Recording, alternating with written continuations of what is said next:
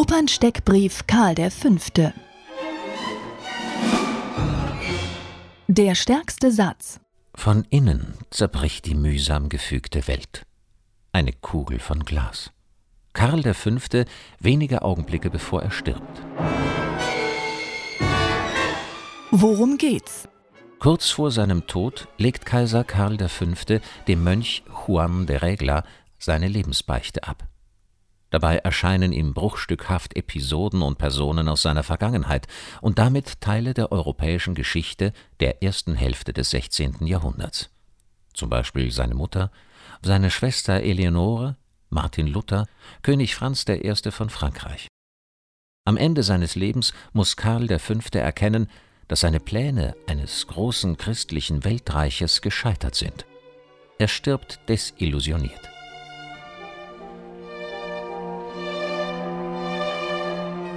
Wie klingt's? Ernst Krenek hat diese Oper in zwölf Tonreihen komponiert. Das ist die erste Oper, die komplett aus zwölf Tonreihen besteht. Es ist eine Kompositionsgeschichte, die Arnold Schönberg entwickelt hat und seine Schüler haben das dann weiterentwickelt. Und Ernst Krennig war immer, hat sich für das Neue interessiert. Es klingt in dem Sinn nicht nur nach Zwölftonreihen, sondern wir hören da sehr viel auch tonale Bezüge.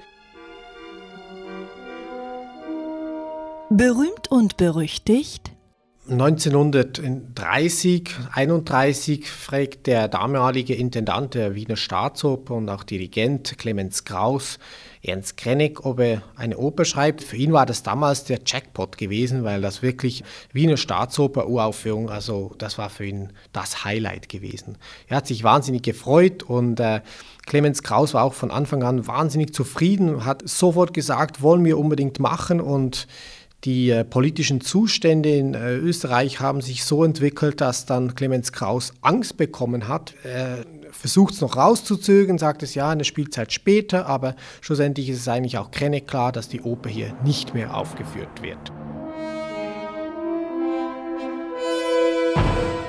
Wann und wo? Uraufgeführt am 22. Juni 1938 am Neuen Deutschen Theater in Prag. Die Annexion Tschechiens durch Hitler steht noch bevor.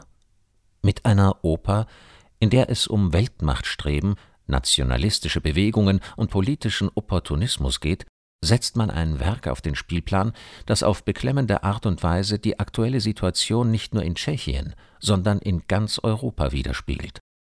Zu dieser Zeit ist Kränek bereits im Exil in Amerika und erlebt die erste Aufführung seiner Oper nicht mit. Alles, was recht ist. Ich glaube, es ist eine Oper, die sehr viel mit dem Thema Recht zu tun hat. Es ist eine Oper, die jetzt in dieses Spielzeitmotto Alles, was recht ist, perfekt reinpasst, denn in diesem Werk wird die Frage nach dem Recht immer wieder gestellt. Beispielsweise bei Martin Luther. Karl V. trifft auf Martin Luther beim Reichstag zu Worms und äh, Martin Luther mit dem Beginn quasi der Reformation und den Protestanten beharrt auf sein Recht, auf sein Recht, was er das Gefühl hat, was das Richtige ist. Und es gibt ständig Verträge in dieser Geschichte. Es gibt ständig Verträge, wo man sich nicht dran hält. Und was bedeutet denn hier Recht? Wer legt das Recht aus? Wer ist für das Recht verantwortlich? Darf für das Recht gekämpft werden? Eine Oper für die Ewigkeit. Ich glaube, gerade auf die heutige Zeit sehen wir wahnsinnig viele Bezüge. Es geht beispielsweise um Lokalpatriotismus. Gerade jetzt im jüngsten Fall mit äh, Brexit ist es die Frage, kann die EU so ein großer Staat, die ein, alle diese Völker mit den verschiedenen Meinungen zusammenhalten. Was braucht es dafür? Ich meine, das ist etwas, was auch Karl V. versucht hat und er ist teilweise auch gescheitert. Die zündende Idee. Carlos Padrissa ist es wichtig, dass Karl V.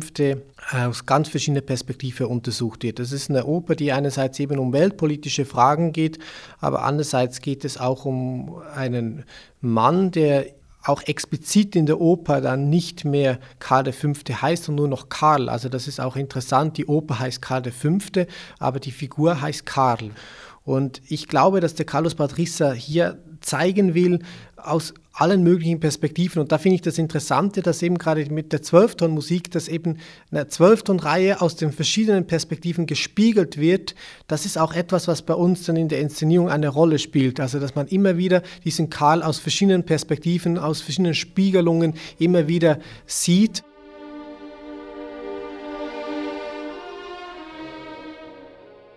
Fürs Pausengespräch.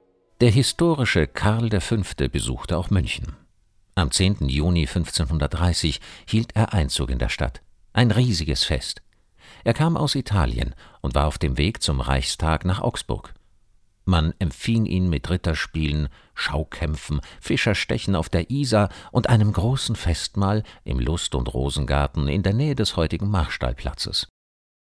Der Kaiser verließ das Bankett jedoch bereits gegen zehn Uhr abends, da man zu dieser Zeit erst bei der Hälfte des Mahls angelangt war beim 32. Gang wohlgemerkt.